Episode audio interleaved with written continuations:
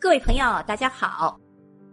上海的外滩就是上海市黄浦区中山东一路，在这条路的东面就是黄浦江，在路的西面有五十二幢风格各异的大楼。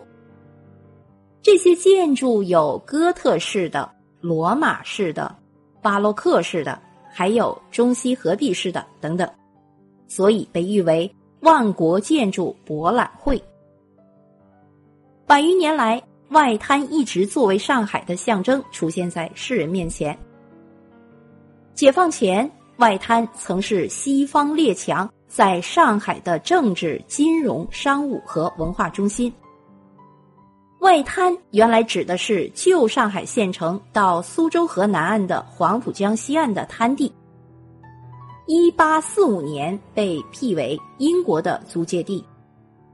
此后，外国的洋行、银行等相继在此建立，大量的财团在此大兴土木。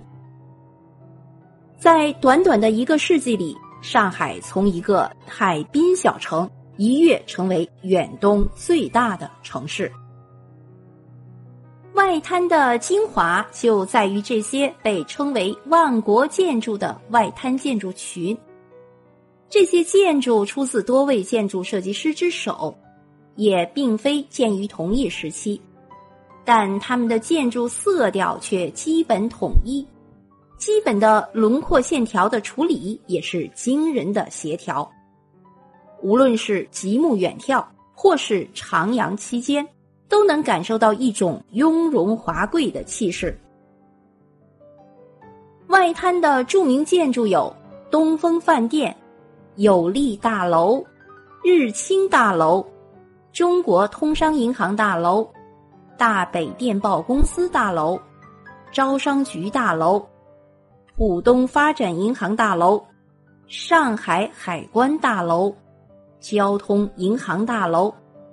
华俄道盛银行大楼、台湾银行大楼、麦加利银行大楼、友邦大厦、和平饭店、中国银行大楼、怡泰游船大楼、正金大楼、颐和洋行大楼、东方大楼、英国领事馆，还有外滩气象信号塔等等。好，我们这样重点给您介绍几座大楼。第一个，我们先来说一说上海海关大楼。哪幢大楼呢？就是大楼的顶端有大钟钟表的那幢建筑。这个昔日汇丰银行的姐妹楼建于一九二七年，结合了欧洲古典主义与文艺复兴时期建筑的特点。与雍容典雅的汇丰银行大楼齐肩并列，相得益彰。大楼的钟楼有十层楼那么高，是仿英国国会大厦的大钟制造的，是在英国造好后运到上海组装，据说花了两千多两白银，是世界著名的大钟之一。第二个，我们去鉴赏一下。东风饭店就是上海总会大楼。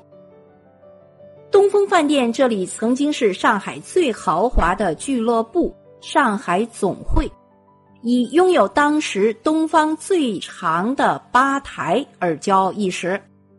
吧台有三十四米长。这幢大楼建于一九零一年，因为外貌是效仿了英国古典主义。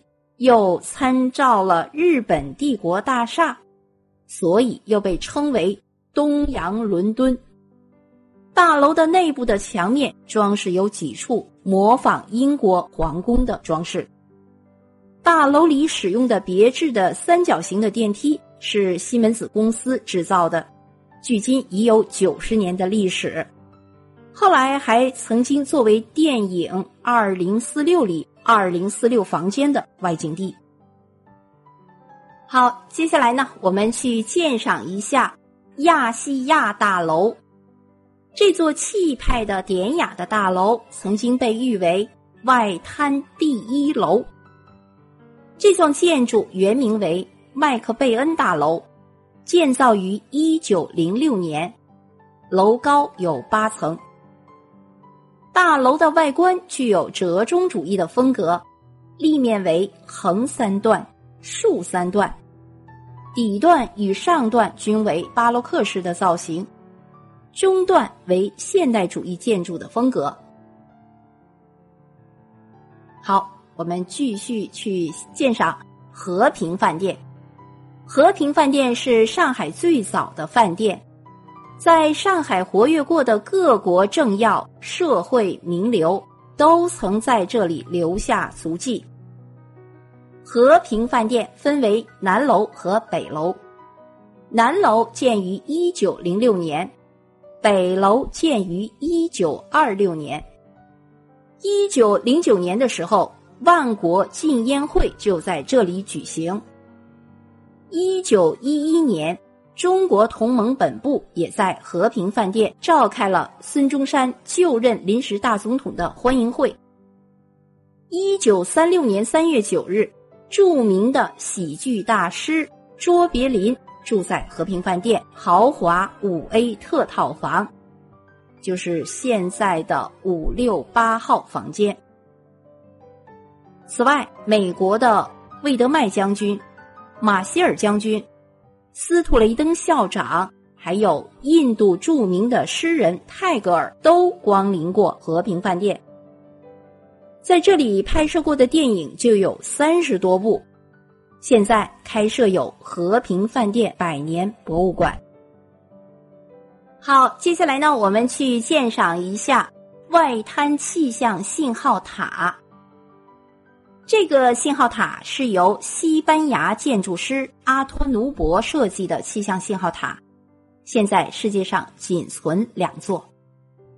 这个信号塔最开始是建于一八七九年，当时上海经常遭到强台风的袭击，在黄浦江上航行的船只受到很大的损失。因此，外国在上海的洋行和轮船公司都急需气象预报。一八八三年的五月，由海关出资建立外滩气象信号台，地址就选在外滩。当时的信号台建的比较简陋，是一个木结构的气象信号台。一九零七年，由西班牙设计师阿托努博设计。在原信号台旁重建了一座高约五十米的圆形的建筑，成为永久性的气象信号塔。